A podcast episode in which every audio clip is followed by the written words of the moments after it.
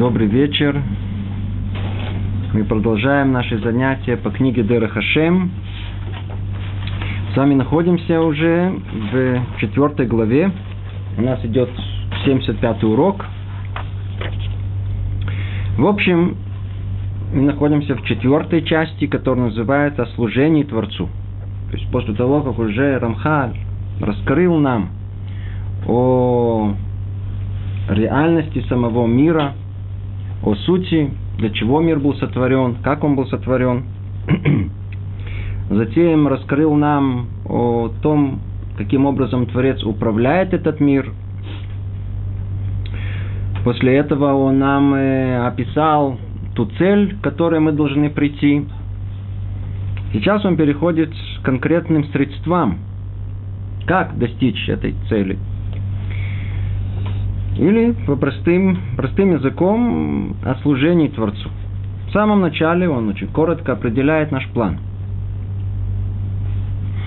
Все служения подразделяются на две части. Первое изучение, второе исполнение. То есть, чтобы служить Творцу, надо знать, как служить. Для этого необходимо это изучать. Поэтому Вторая глава была посвящена тому, что есть изучение Торы. И там мы заодно разобрали, что Тора это не только средство для понимания, как служить Творцу, но заодно оно и само по себе имеет смысл и самоцель. Совершенство постигается путем изучения Торы. Но это только первая часть. Вторая – это исполнение. Теперь конкретное исполнение – она, оно в свою очередь тоже разделяется на четыре типа. Первое это постоянное, второе ежедневное, третье зависящее от времени, и четвертое зависящее от обстоятельств. И вот постепенно сейчас мы входим в каждый из них. На прошлом занятии мы говорили о э, обязанностях э, постоянных. Речь шла у нас о теме необыкновенно сложной для исполнения, может быть, легкой для восприятия. Называлась она э, «О любви и страхе перед Творцом». Это то ощущение, с которым мы должны служить Творцу. Оно постоянно должно быть, постоянно должно присутствовать в нас. Теперь он переходит к тому, что э, мы должны исполнять ежедневно. То есть то служение, которое мы должны ежедневно исполнять. И вот мы переходим к четвертой главе. Называется она «Чтение Шма его благословений». То есть из тех обязанностей, которые есть у каждого еврея, мы видим, что это то самое, что необычно более ощутимое. Как правило, полагают, что все это вместе молитва. Действительно, есть у нас понятие, называется молитва, но о молитве мы сейчас говорить не будем. Молитва это только следующая э, глава. Молитва это молитва Шманайсер. А тут говорится о чтении Шма, и действительно каждый нас, любой человек, который соблюдает еврейские традиции, прекрасно. Он не только знает, но и соблюдает – что э, утром он должен сказать Криатшма, и вечером должен сказать Криатшма. Два раза. Я надеюсь, что каждый прекрасно знает, что есть Криатшма. То есть э, Криатшма находится в Торе, и там находится э, этот посук. Мы как бы цитируем его, произносим Шма Исраэль, Ашем Элокейну, Ашем Эхад. Шесть слов. И за ним идет некое допол- дополнение маленькое, и после этого идут три стиха истории, которые мы как бы тоже должны произнести. Произнесли. Интересно, что в еврейской жизни вот это произношение шма, как некий какой-то фирменный знак нашего еврейства. Люди даже далекие от всего, но они знают, что есть такое понятие криат шма – прославилась во всем. Может быть, во многом благодаря тому, что, начиная с Раби Акива, который перед смертью произнес Шма Исраэль. Ну и с тех пор каждый еврей когда чувствует, что, не дай Бог, приходят его последние минуты, последние секунды его жизни, то прямо даже люди далекие, и много примеров таких у нас есть, люди даже далекие от всего еврейского, и вдруг в последний секунд приходит это пробуждение, чтобы перед, кри, крикнуть перед смертью. «Шма Исраэль, Ашем Элокейну, Ашем Ихад», «Послушай народ Израиля», Творец Он всесильный, Творец Он един. Творец Он Бог, или можно сказать Всевышний Он Бог, Всевышний Он один – и разные переводы есть. Естественно, что на русский язык это очень тяжело перевести. Шма Исраэль, Ашем Элокейну, Ашем Эхад.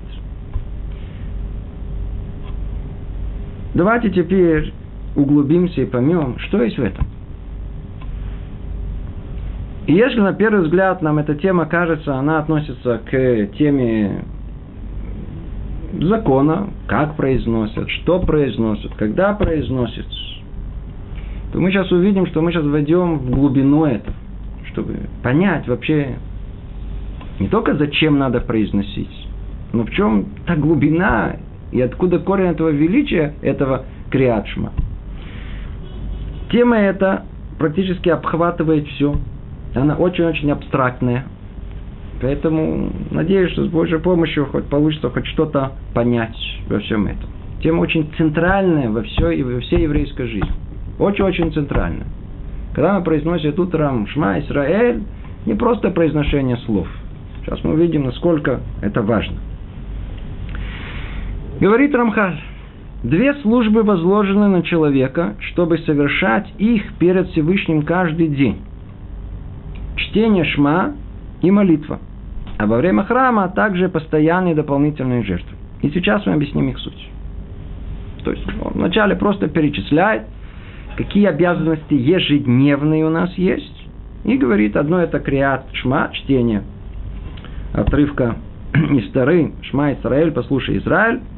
А второе молитва. О молитве дальше будем говорить. И во времена храма были также дополнительные жертвы ежедневные. И сейчас он переходит к объяснению сути Криат-Шма. Первая ежедневная обязанность – это чтение Шма. Его содержание единство Всевышнего. Это первое. Второе, принятие Иго его царства. Оль Малхут Две составляющие есть в. И вот сейчас мы разберем по порядку. Первое, как мы сказали, это единство Всевышнего, а второе – принятие его Иго царства. Сегодня попробуем разобрать первую часть, очень-очень сложную, непростую для понимания – о единстве Творца. Суть же его такова. Так пишет Рамхаль. Творец, благословенно его имя, произвел по своему желанию различные объекты. Высшие, низшие, духовные, материальные. Установил им различные порядки и заложил в природу каждого из них производить действия и подвергаться различным преобразованиям и обращениям, как его мудрость уделила каждому из них. Но Творец, благословено его имя, корень и причина всех их. И это понятно в двух аспектах. В аспектах существования, в аспекте действия. Рамхаль делает маленькое вступление. Чтобы понять эту тему, тему единства Творца, он возвращается к первой части, там, где было описано творение этого мира, чтобы напомнить нам, что все, что есть в этом мире, от высших до низших, от духовных до материальных, все взаимоотношения между ними, различные порядки, все, все, все, все, все, что заложено в эту природу, заложено в эту природу производить действия и подвергаться, подвергаться различным преобразованиям и обращениям, все исходит от Творца. Нам тяжело, может быть, понять, но Творец сотворил человека, сотворил этот мир. Ну, очень хорошо, абстрактная идея. Что еще надо, интересно, не пропустить? Творец сотворил Тору. Он сотворил мицвод, повеления Торы, те самые, которые мы соблюдаем специально. То есть там изначально необходимо было выполнить мецву, поэтому мы были сотворены в такой форме, чтобы выполнить эту мецву. То есть все причины связи, следственной связи, они наоборот. Потому что есть филин, поэтому у нас есть голова с такой формой, чтобы на него тфилин одевать. Знаю, что это слышится не очень э, как-то логично для тех, кто привык к земной логике, но в принципе это правильная последовательность того, что должно быть. Более того, Творец нам сотворил логику. То есть все, что мы в состоянии понять, это тоже сотворено. Воображение человека, способность воображать и уйти от логики и летать мир, тоже Творец сотворил. Может быть, самая большая неожиданность, что аппетит он тоже нам сотворил. Все желания, инстинкты тоже сотворены. Все-все исходит от него. Все взаимоотношения, все возможные реалии этого мира, все оттенки чувств, которые мы можем только испытать. Если бы они не были сотворены, если бы не было их прообразов, мы бы их не бы испытывали бы.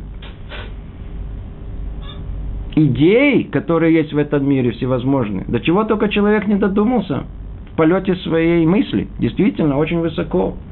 Этические нормы, философские. Что только человек не придумал.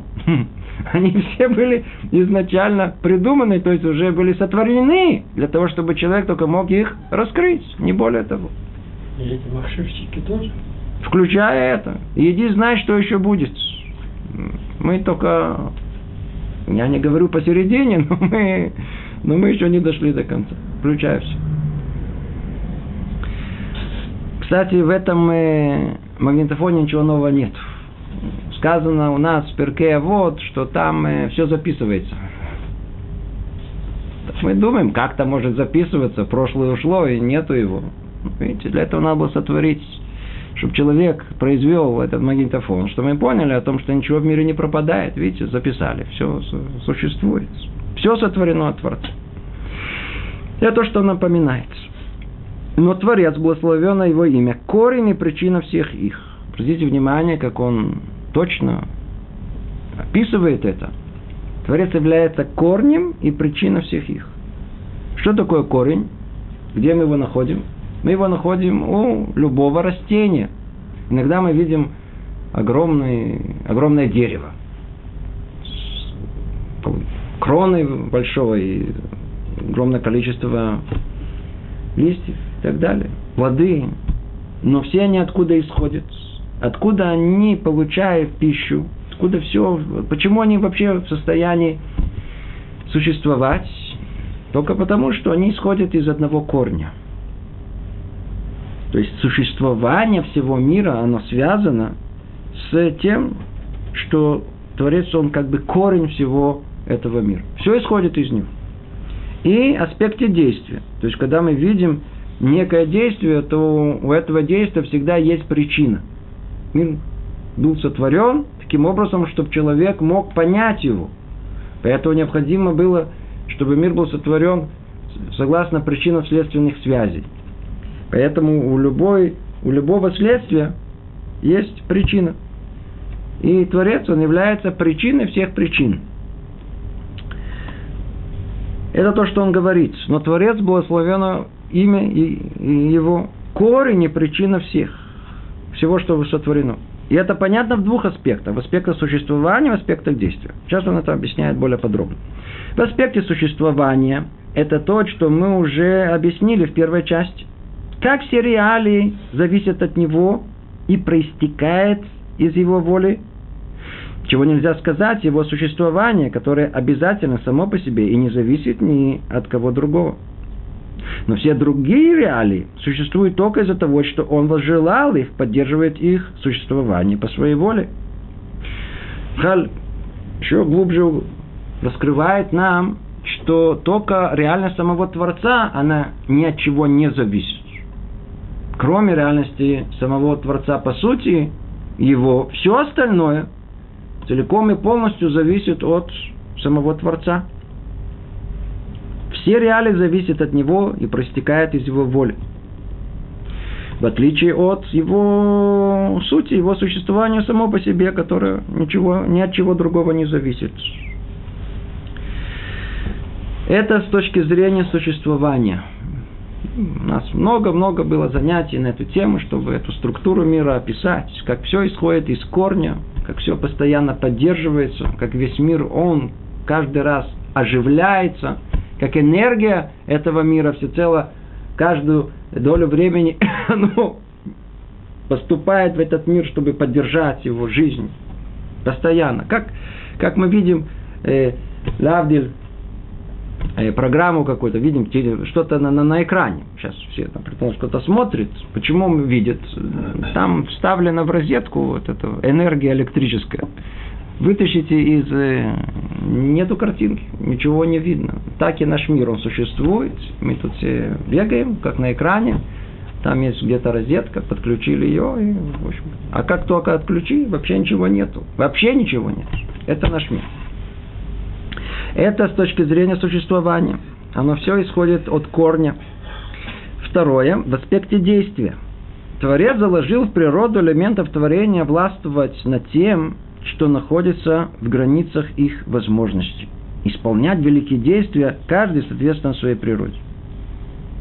Действительно, мы видим, что Творец затворил в природу, э, во-первых, постоянство. Есть постоянные законы природы – Э, посредством которых мир, в принципе, существует. И мы видим в этих законах, в постоянстве этих законов, некую совершенно независимую силу. Существуют сами по себе. Так кажется нам первый взгляд. Более того, мы видим в природе, э, в мире растительном, в мире животным, снова определенные законы, которые кажутся нам существующие сами по себе. Человека то же самое – и, то есть получается, что в определенных границах есть э, возможность у этих созданий совершенно автономную, производить автономную жизнь. Иметь что-то свое, что-то свое. Выглядит все как каждый из них существует сам по себе. Как тут сказано, то есть Творец снова заложил в природу элементов творения, властвовать над тем, что находится в границах их возможностей. То, что находится в границе возможности растения, она в состоянии делать, там, впитывает э, минералы, воду, это в границах ее возможностей, но она не умеет впитывать, я знаю, там э, животную пищу. А то, что ей положено по природе, то она и делает. То есть она властвует над тем, что там выдал Творец ей и так далее. Исполнять великие действия каждый, соответственно, своей природе. Но несмотря на это, на самом деле они обладают только той силой и властью, которая передал им Творец, благословен имя его, истинный Господин, властвующий, всемогущий, и они совершают только то, на что Он дал им, дает им силу действия, и не более. И Он, Господин, над, ними, и в состоянии прибавить или убавить силу в любой момент, когда захочет. Несмотря на то, что мы видим, вся природа, она, на первый взгляд, она функционирует автономно, казалось бы, независимо, но каждый вид этого мира, то ли возьмем мертвый мир, то не живой, то ли растительный, то ли животный, то ли самого человека, он функционирует только в определенных рамках и не может выйти за них. Более того, добавляет нам Рамхаль, что сам Творец, он может чуть-чуть прибавить или убавить их силу в любой момент, когда захочет. И тоже мы об этом говорили, сейчас не тут суть разбирать это. Тут он, после того, как он нам познакомил, то, что все исходит от реальности Творца, и он корень и причина всего, как в аспекте существования, так и в аспекте действия, продолжает Рамхали говорить, здесь следует указать на один глубокий момент. Обратите внимание. Рамхаль нам сам говорит, обратите внимание на глубокий момент. Как правило, это не находим. Он просто пишет нам глубину всего, но не Э, делает заголовок. Сейчас глубокий момент. Как правило, когда Рамхаль говорит, не только мудрецы говорят о глубоком моменте, означает, что есть то, что находится в глубине, а есть то, что на поверхности. На поверхности мы понимаем одно, когда мы входим вглубь, мы понимаем другое. На это он хочет обратить наше внимание. в том, что есть поверхностное понимание, то, которое принято, ясно, очевидно, но давайте только вдумаемся и увидим, как картина этого мира меняется. Говорит Рамхаль так. И вот мы подходим тут уже к началу разбора этого вопроса, глубины его. Система, установленная мудростью для исправления творений, как мы упоминали в первой части, содержит множество аспектов зла. Они снова и снова появляются в мире как в результате дурного выбора грешников, так и в результате постановления наказания людей. Тут он входит в тему очень-очень-очень непростую. Мы уже ее разбирали. Сейчас только напомним ее в общем. Весь мир сотворен всецело из по воле Творца. Все исходит из Него. Он корень причина всего, как в аспекте существования, так и в аспекте действия. Вот мы видим этот мир. И что мы видим? На первый взгляд, определение понятия добра – это есть сам Творец. То есть, что есть добро Творец? Что наиболее подобно этому будем называть добром? Можем ли мы назвать добром все, что происходит в этом мире? Вовсе нет. Мы видим в этом мире много зла. Много аспектов зла. В самых разных областях. Сам. Есть аспекты зла, теоретические, зло идейное. Есть зло, которое человек воспринимает, это как зло общее. А есть то, что человек воспринимает непосредственно как, как зло.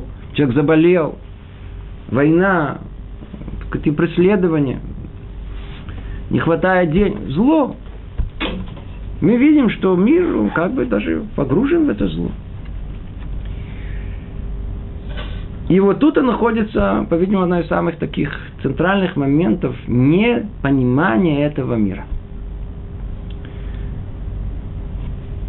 В древнем мире, да и не только, когда проницательным взглядом старались смотреться, понять этот мир, то они видели о том, что в мире существует зло, существует добро. Как это можно было совместить? Их непонимание – не могло совместить добро и зло.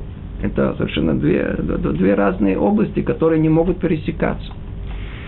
Не полагали, что из добра не может выйти зла, если это действительно истинное добро.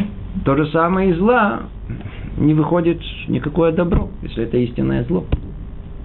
Поэтому не полагали, полагали что есть шнерушиот. Они полагали, что есть власть добра и зла. Они дерутся между собой. Есть битва колоссальная между силами добра и зла. Это было понимание э, в древнем мире.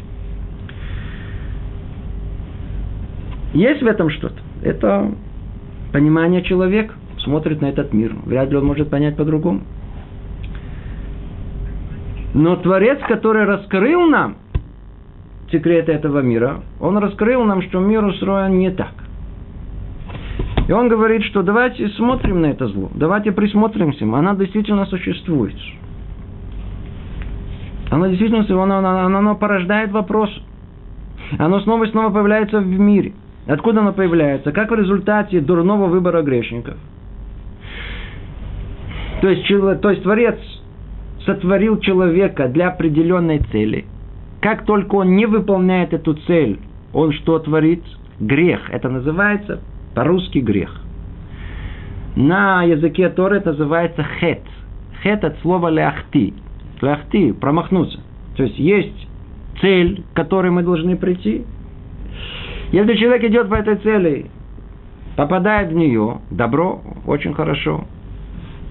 Но если он не попадает, он махти, он отклоняется от нее, отклоняется от нее, то, что он исполняет, это есть грех, это есть тот самый хет. Так вот, когда человек, он не исполняет волю Творца, то он грешит. Как результат, что он производит? Зло в этом мире. Это один аспект, который есть, как он... Так и в результате постановления наказания людей. После того, как человек уже натворил, грешил, то так как в мире существует управления правосудием, то любое прегрешение, оно влечет за собой наказание. Теперь, кроме того, что он человек накорулесил, теперь он получает наказание, другой человек смотрит, что видит. Еще больше зла в этом мире. Тут страдает, грешник страдает, еще там за собой влечет многих. Снова мы видим аспекты зла. На первый взгляд кажется, что это существующее зло противоположно желанию Всевышнего. Ведь он желает только добра. Все его желание наделить благом. Более того, его имя скверняется при властвовании злодеев, усилении зола и испорченности. Для человека это камень преткновения. Все говорят, все, значит, все. Есть люди, которые, которым это очень тяжело. Что они утверждают? Что если был бы Творец, неужели бы зло бы так бы торжествовало бы? Для них это тяжело. В их понимании, поверхностном, не может такого быть, что от Творца, который есть истинное добро, и зайдет какое-либо зло. Не понимает, не понимает человеческим разумом. Ну вот, то, что не человеческий разум способен нам раскрыть, мы должны понять. И он говорит, продолжает говорить так. Но знающий пути Всевышнего, те, кто учит его, те, кто вошел во все это, и на это намекает, что тут находится эта глубина. На поверхности все выглядит как наличие зла, которое существует само по себе. Но знаете, там внутри тот, кто знает пути Всевышнего и углубляется в их суть, поймет, что все это ничто иное, как выстраивание в глубинном замысле цепочки причин, которые все направлены в одну точку.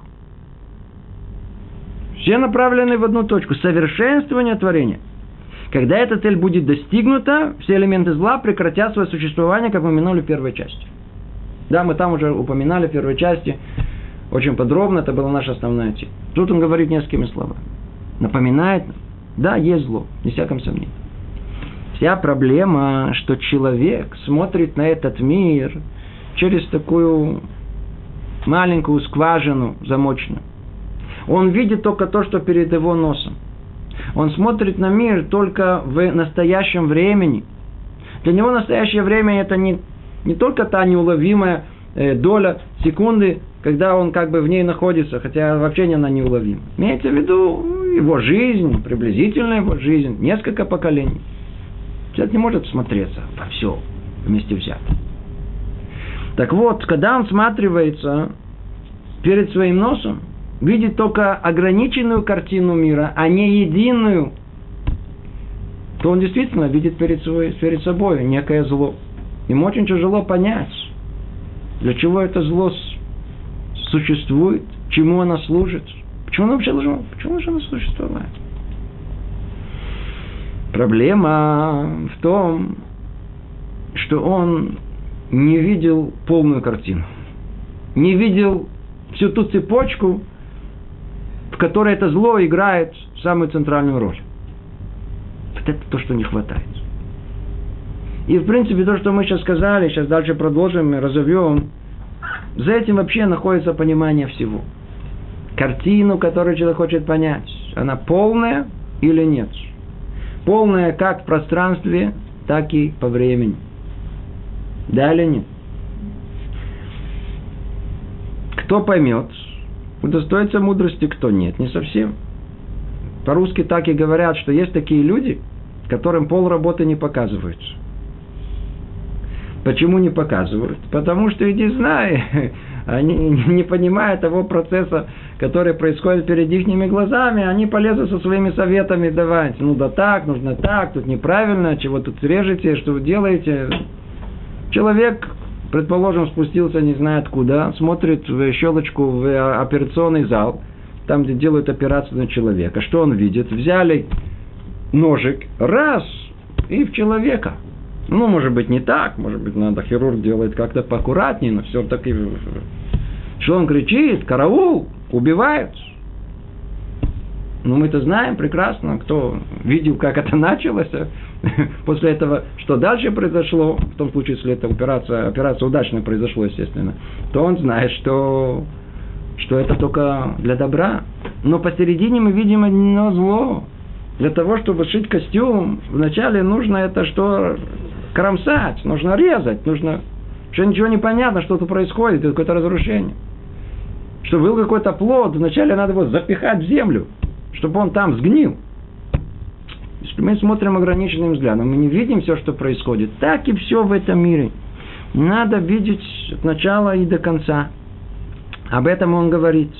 Но знающий пути Всевышнего и углубляющийся в их суть поймет, что все это ничто иное, как выстраивание в глубинном замысле цепочки причин, которые все направлены в одну точку совершенствования творения. Да, мы видим зло, да, есть зло. Во всех уровнях, во всех аспектах. Все зло от начала до конца. Все цело служит добру. Как? Нам это в нашей жизни, может быть, не раскрывается. Хотя сама идея должна быть ясна и понятна. Сколько есть примеров в нашей жизни. Не все это удостаиваются. Вовсе нет. Но многие-многие люди прекрасно на своей жизни, прекрасно понимают, что у них были периоды в жизни, когда они считали, что зла большего, что с ними происходит, нету. Нет большего зла. Тысячи примеров. Мы тут приводили эти примеры. Сколько их только не есть. Когда человек думал, что нет большего зла. Он куда-то опоздал. И рухнулась ему вся, вся, вся жизнь. Пример, который я помню, первое, что в голову, тот пример, когда его приводил, э, про одну семью, одного равина, который, который убегал там от этих погромов, и у него купил билеты э, до Америки, до, до, до, до, все деньги, которые у него были, туда вложил. И надо было не как сейчас, надо было ехать подводами, надо было ехать с пересадками поездами через всю Европу, пока он доехал самым удивительным образом до Лондона. И от Лондона осталось последнее только добраться до, э, до парохода, до порта. И опоздал поезд. Опоздал на несколько часов. Он был готов рвать на себе волос. Он готов был покончить с собой, потому что, потому что все, у него не было средств существования, не было возможностей, проблемы были с какой-то вид. Все было черным, это был конец света. Опоздал. На какой пароход он опоздал? На Титаник. И таких примеров сколько угодно. Человек заболел и думал, что хуже не, бы, не может быть. Впоследствии выяснилось, что болезнь оказалась причиной того, что он оказался в этом месте. И это позволило ему там добиться чего-то, каких-то больших достижений в одной в своей области. Примеров невероятное количество, даже не хочу уделять этому времени. Каждый из нас в своей жизни, если только он смотрится хорошо, он сможет рассмотреть, что порой зло, да, оно, э, казалось бы, было в нашей жизни. Да, это было зло. Но как только мы проживали эту жизнь, там ближе к концу, там ближе к концу, вдруг все проясняется. Это действительно было зло или нет? Снова повторю, не каждый удостаивается этого. Не каждый удостаивается как с точки зрения всей его жизни. Не каждому посылаются такие испытания. Но есть такие, которые не удостаиваются только потому, что не задумываются над этим. И то, что им казалось как зло, все, там я один, или наоборот, у меня там много э, детей, я нету жизни все, много болезней, какие-то несчастья, как, переехали, там, разорились. Э, это в таком узком человеческом масштабе, я же не беру более глобально даже. Кажется, что это страшная трагедия. Там в конце вдруг выяснялось, что наоборот, это была причина возвышения человека. Сколько раз приходилось людям услышать жалобы людей. Это сложно, это сложно, это сложно это была проблема, это проблема. Вот интересно, сколько раз мне приходилось спрашивать людей, скажите, а что вы помните? Человек что хочет? Какой жизни? Хорошей. А что такое хорошая жизнь? Спокойно. Кушать, чтобы было. Крыша над головой. Желательно повыше, побольше. С кондиционером. В холодильнике, чтобы было побольше. Зарплата хорошая, чтобы была. Спокойная жизнь и смотреть телевизор спокойно. Больше всего, больше чего ничего не хочет. Кто-то помнит хоть секунду такой жизни? Никто не может вспомнить, о чем речь идет. Никто не вспомнит, о чем речь идет. Спрашивает человек, что ты помнишь? Что он помнит? Именно все те проблемы, которые у него были. То зло, которое он думал, хуже быть не может. Как он попал в такое место, и там его там, не знаю, там что-то обобрали, обокрали, и он, несмотря на это, там вышел из этого, и было сложно, и то, то. Вот это он помнит. Почему? Потому что единственное были минуты, когда он жил.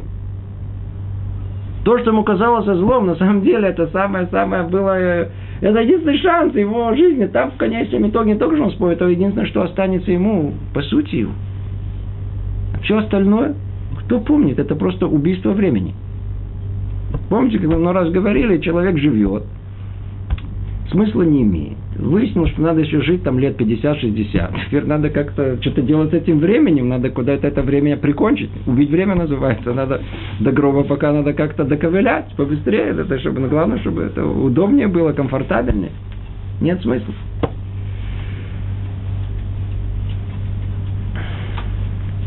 Если человек только смотрится, он увидит, что все то, что он считал злом, только соберется вместе, он рассмотрит, как это все в конечном итоге служило только добру.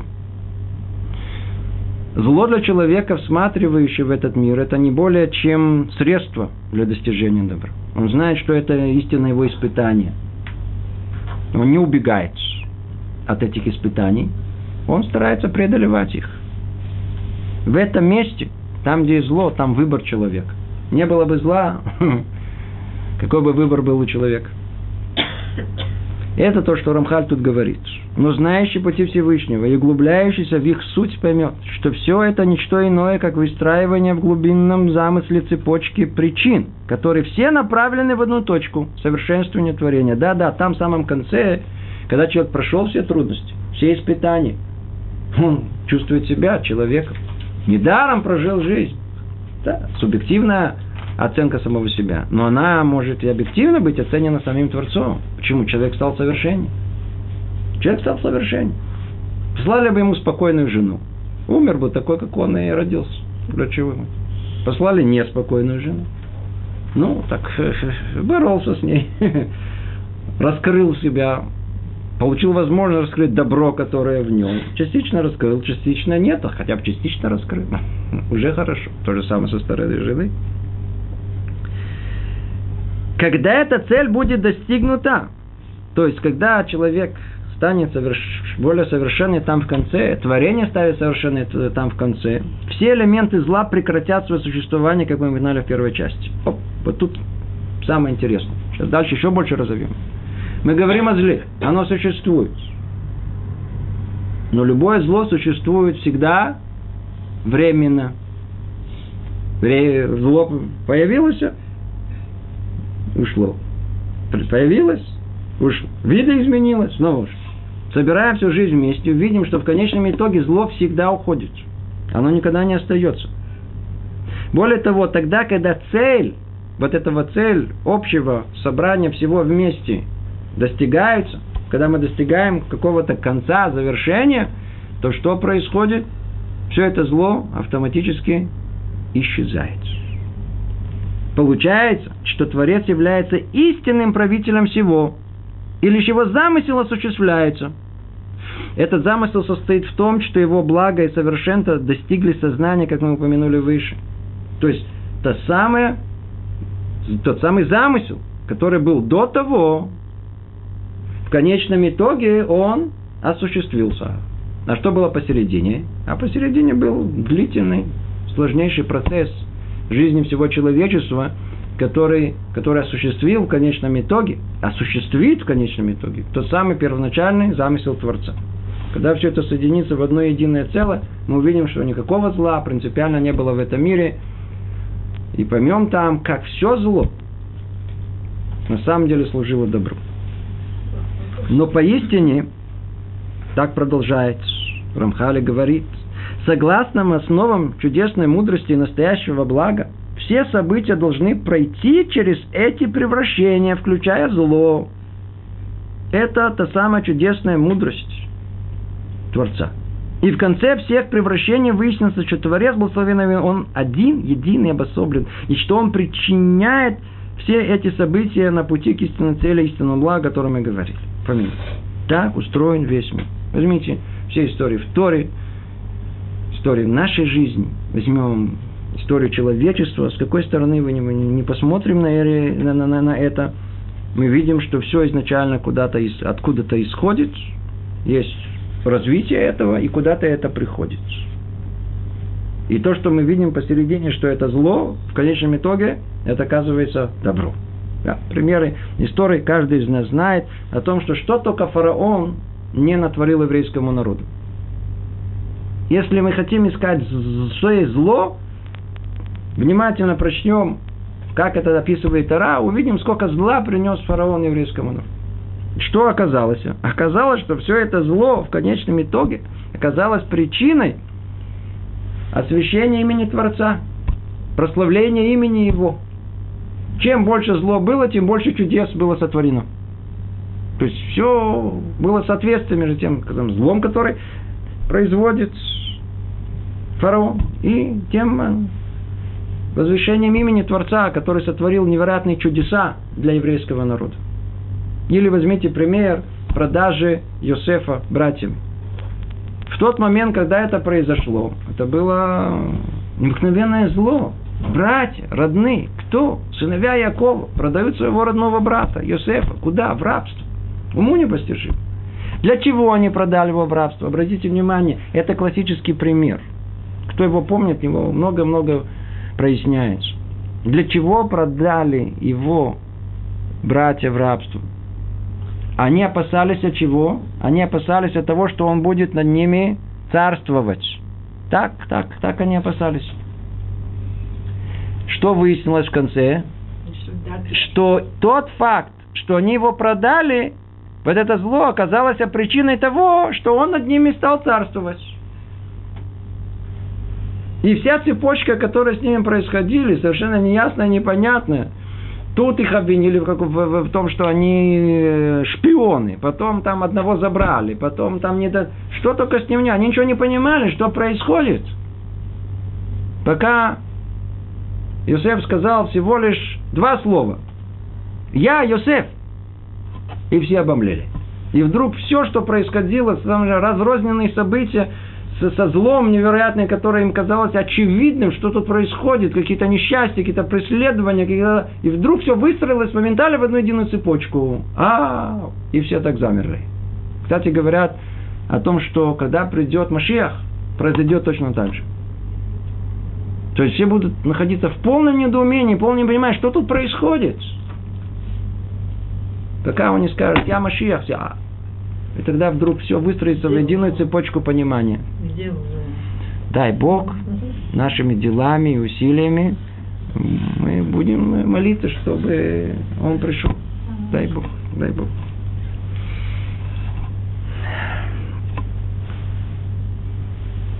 То есть, как тут сказано, согласно основам чудесной мудрости и настоящего блага, все события должны пройти через эти превращения – и в конце всех превращений выяснится, что Творец, благословен его имя, один единый в особле.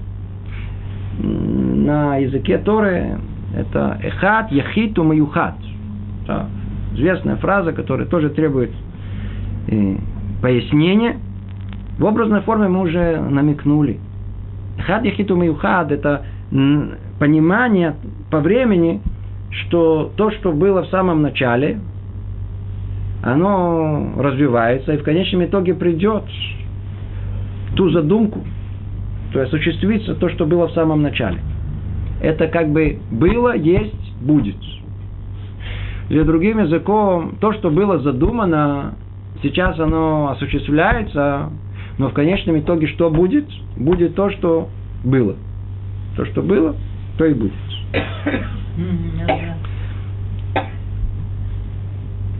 Его имя, он один, един и обособлен. Дальше мы чуть глубже поймем.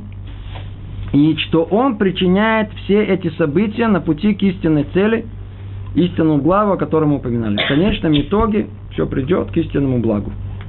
И это включает в себя еще одну глубокую вещь. Раскрытие истинности его единства.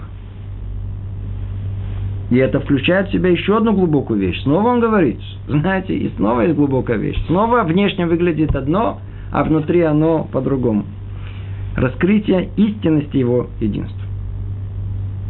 Мы уже объяснили, что общий принцип всех существующих в мире обстоятельств заключается в том, что Творец создал зло, чтобы люди удалили его и установили добро в самих себе и в творении.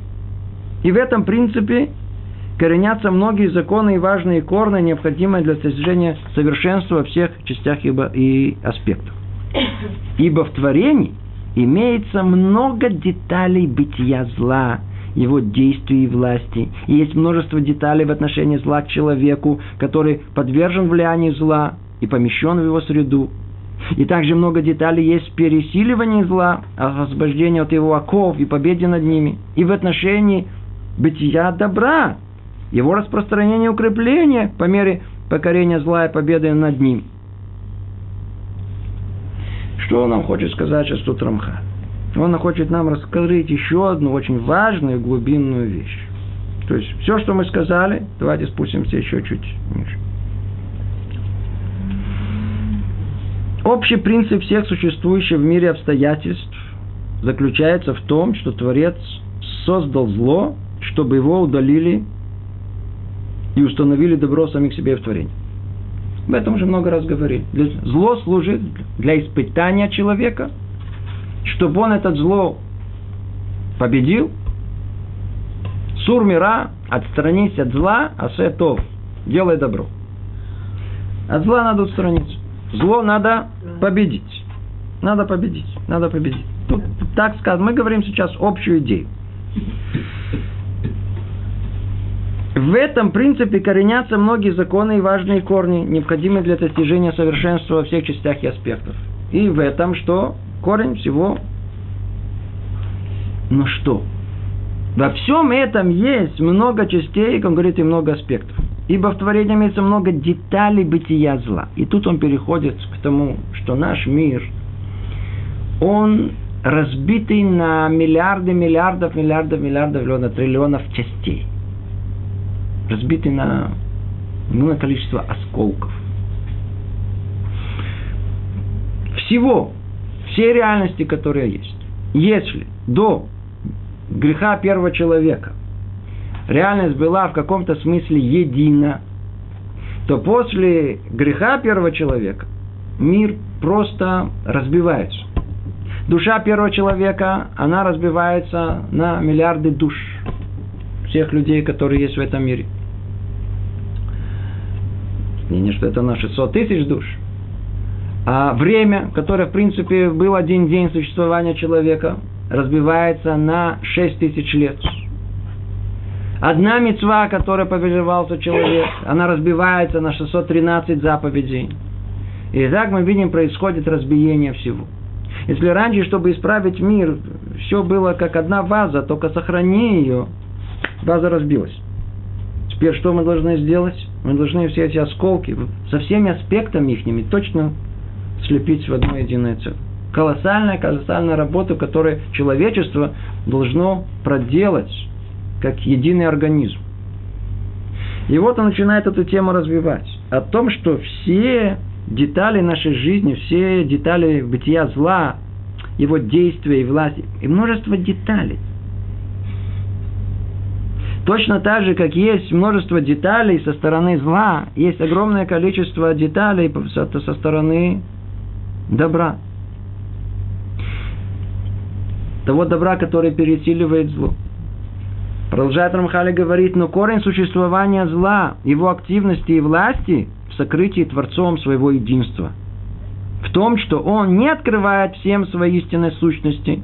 Степень реальности зла зависит от меры его сокрытия, как мы упоминали в первой части. Тут он приходит, говорит нам очень важную, необходимую э, э, глубину понимания всего этого. Что породило многообразие? В отличие от того единства, которое было до того, как. А многообразие, оно скрывает замысел единства. Скрывает. Когда мы видим автомобиль, понятно, автомобиль, средство для передвижения, все ясно, четыре колеса, двигатель, тормоза, руль, все нормально, садись, поехали. Давайте разберем его на мельчайшие детали. Разбросим эти детали не знаю, по какой-то огромной площади. И начнем ходить по этой площади. Скажите, мы поймем, что речь идет об автомобиле? Вообще не поймем, о чем речь идет. Будем смотреть, какие-то шестеренки, какие-то болты, какие-то, не знаю, это гайки, не знаю, что это, куски железа какие-то. Что это такое, мы не понимаем. Так наш мир. Разбит. Он разбит, мы не понимаем, мы не понимаем. Но за всем этим разбитым многообразием, колоссальным, которое есть в мире, кроется единство Творца. Другими словами, тот самый замысел, сейчас основное мы говорим, тот самый замысел, автомобиль, не знаю, там что-то цельное, единое, замысел которого есть. Когда можно познать? Только тогда, когда все это вместе. А когда это все разбросано по разным кускам, мы не понимаем. Замысел скрыть. Точно так же, так как мир наш, он разбит на миллиарды и миллиардов, миллиардов э, кусков, частей, то это разбиение скрывает замысел Творца, единый замысел Творца, скрывает самого Творца. Зачем? Получается, что это и есть скрытие, это и есть скрытие Творца. Вот это разбиение, это и скрытие Творца. Теперь мы понимаем, что есть зло. Чем больше у нас есть, чем больше у нас зло, чем больше у нас есть разбиение, тем больше зла. Другие, откуда это исходит? Из скрытия лика Творца. А в чем оно проявляется больше всего? В единстве. Замысел Творца можно понять. Когда? Когда мы видим этот замысел. Когда он собран в одно единое целое. Тогда ясно. Автомобиль. Поехали. Ясно. Средство для передвижения. Но когда все разбито и разрознено, мы не понимаем этот замысел. Скрыт этот замысел от нас. Непонятен. Скрытен вообще, что этот, этот автомобиль. Скрыто. Все, все, все скрыто. Зачем? Скрыто. Ну, мы уже говорили об этом. Это то, что он говорит, что корень существования зла, его активности и власти в сокрытии Творцом своего единства. Творец скрыл свое единство чем? Многообразием, разбиением. Как по пространству, так и по времени как в человеческой истории, так и в природе, и во всем. Колоссальное многообразие, которое есть, оно просто уводит человека, не дает ему возможности все увидеть как одно единое целое. Поэтому он не в состоянии понять, что весь этот мир един. Не в состоянии, из-за того, что в мире такое колоссальное многообразие. Продолжает Рамхали говорит, корень всякого уничтожения зла его удаление, установление всего творения в добре – это раскрытие единства Всевышнего. Вау, вау, вау. Послушайте теперь, теперь, теперь еще больше глубину. А куда мы в конечном итоге хотим прийти? Мы хотим прийти к исправлению, к совершенству, верно? Как мы придем к нему? Только тогда, когда все разрозненное соберем в единое целое. Поэтому Суть наша – это зивуги. Это постоянно соединять, соединять, соединять. На всех уровнях. Да, мы людям говорим про мужа и жена. Соединиться – это часть цель творения. А не разъединяться. Это зло, вопреки э, цели творения. Быть близкими с детьми. Дружить друг с другом. Дружить народами. Единым. Все, все, все. Соединяться, понимать. Все, все присоединение, все любое присоединение – это в сторону добра разделение в сторону зла. Когда мы все соединяем, когда человек способен всю историю человечества собрать вместе, то есть соединить. Когда способен понять всю природу человека, соединить. Когда он способен понять не только мертвую природу, но и живую, и все вместе соединить. Увидите все в едином цели. Что происходит? Как только мы увидим все до конца, от начала до конца жизни – от начала истории до конца истории. Что произойдет? Как мы сказали, раскроется единство Всевышнего, раскроется его замысел, тем самым автоматически зло будет уничтожено. Вот оно его полное уничтожение зла. А отсюда, чем больше раскроется единство Творца, тем больше уйдет из этого мира зло. То, то, то, то, то, что он говорит. Корень всякого уничтожения зла, его удаление и установление всего творения в добре – это раскрытие единства Всевышнего.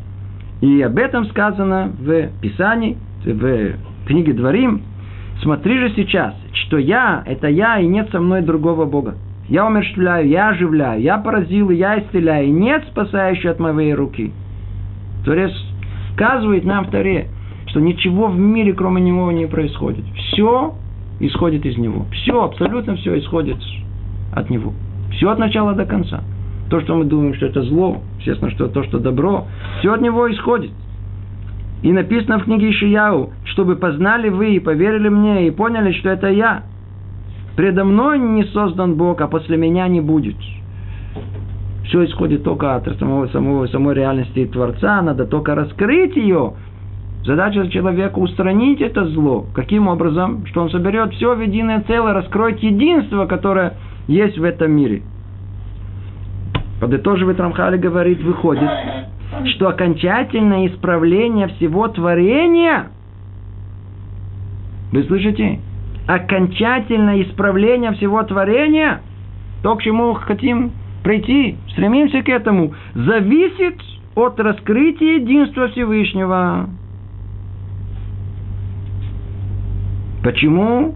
Это больше всего скрыто. Единство Творца больше всего, что скрыто в этом мире. И нужно нам максимум усилий для того, чтобы раскрыть это единство. Потому что посредством этого, и только посредством этого приходит исправление. Продолжает Рамхали говорит, он был, есть и будет всегда один, единый возлюблен. Но в настоящее время он не открыт всем как следует. В будущем же он откроется всем творением, как написал Захария, в тот день Ашем будет един, и имя его едино. Надо тут это понять. Говорит Рамхаль так, снова, окончательное исправление всего творения зависит от раскрытия единства Всевышнего. Он был, он есть и будет. Он был, снова повторяю то, что мы сказали, как бы он был истинное добро, казалось бы, и то, что в этом мире исходило из него, это было настоящее. На данный момент то, что перед носом нам кажется как злом, но знаете, в будущем будет, снова вернется к тому добру, из которого все исходило. Поэтому он говорит снова, он эхад яхиду маюхад. Он один. Один в смысле, что в его реальности, его реальность она одна. Не может быть две реальности божественные. Кто помнит, мы это подробно, подробно разбирали в первой главе. Не может быть две реальности э, Творца. Это один и не более. Слово теперь яхид, един, это яхид, он шолет. Один, один, который властвует над всеми.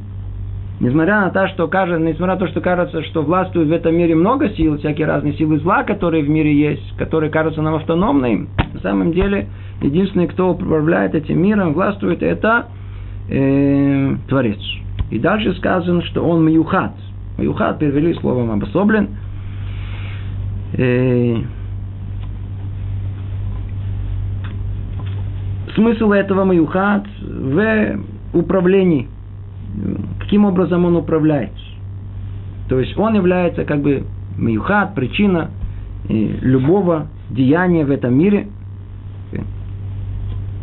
устранения других сил разбиения, все находится в этом слове маюхат.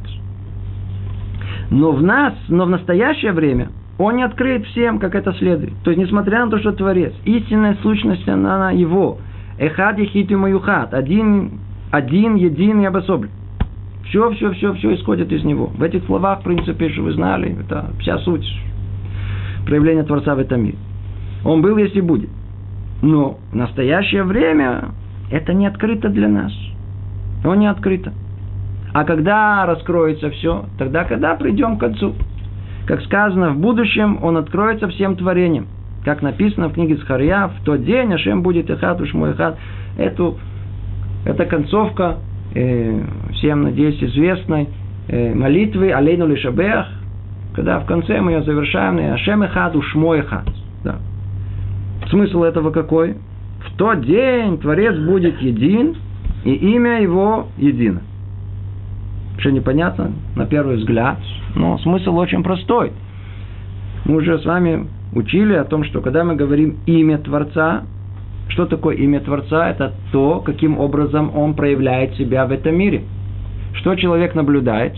Он наблюдает невероятное многообразие проявления Творца в этом мире. Невероятное количество сил, э, влияний, взаимодействий. ему кажется, что все они разрознены.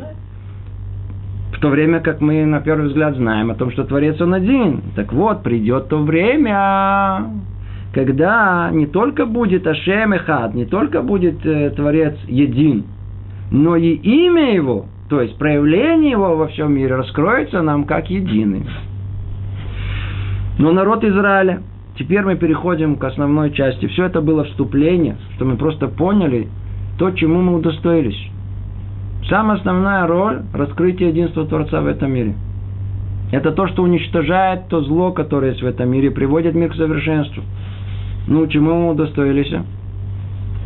Но народ Израиля, удостоившийся его истинного учения Торы, знает эту истину и свидетельствует о ней и сейчас. И об этом сказано в Писании. А мы, а вы мои свидетели, сказал Ашем. И это большая заслуга для нас. Да, Творец нам дал совершенно невероятную, совершенно непостижимую роль в этом мире. Мы видим этот мир, мы видим, насколько он многообразный, насколько он, сколько зла в нем есть. И тем не менее, что еврей два раза в день говорит? Шма Израиль, послушай народ Израиля, в первую очередь имеет в виду себя.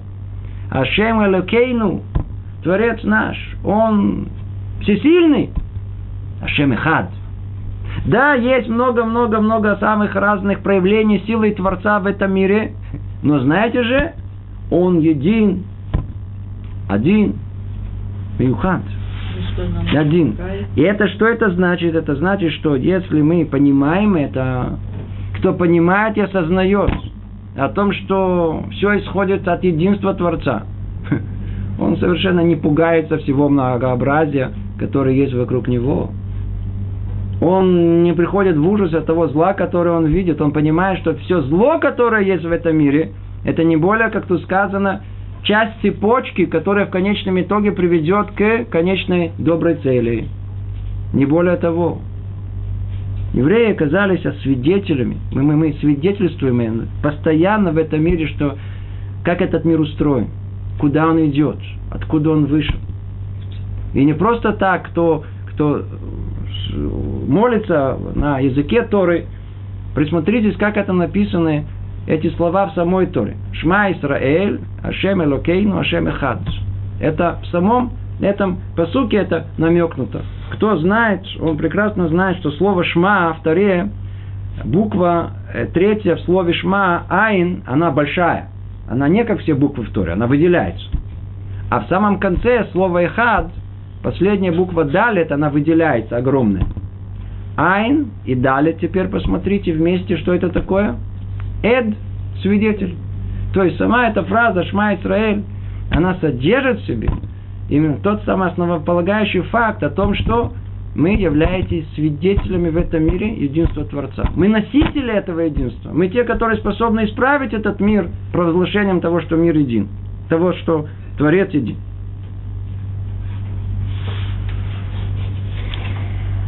Ну, Мы тут остановимся.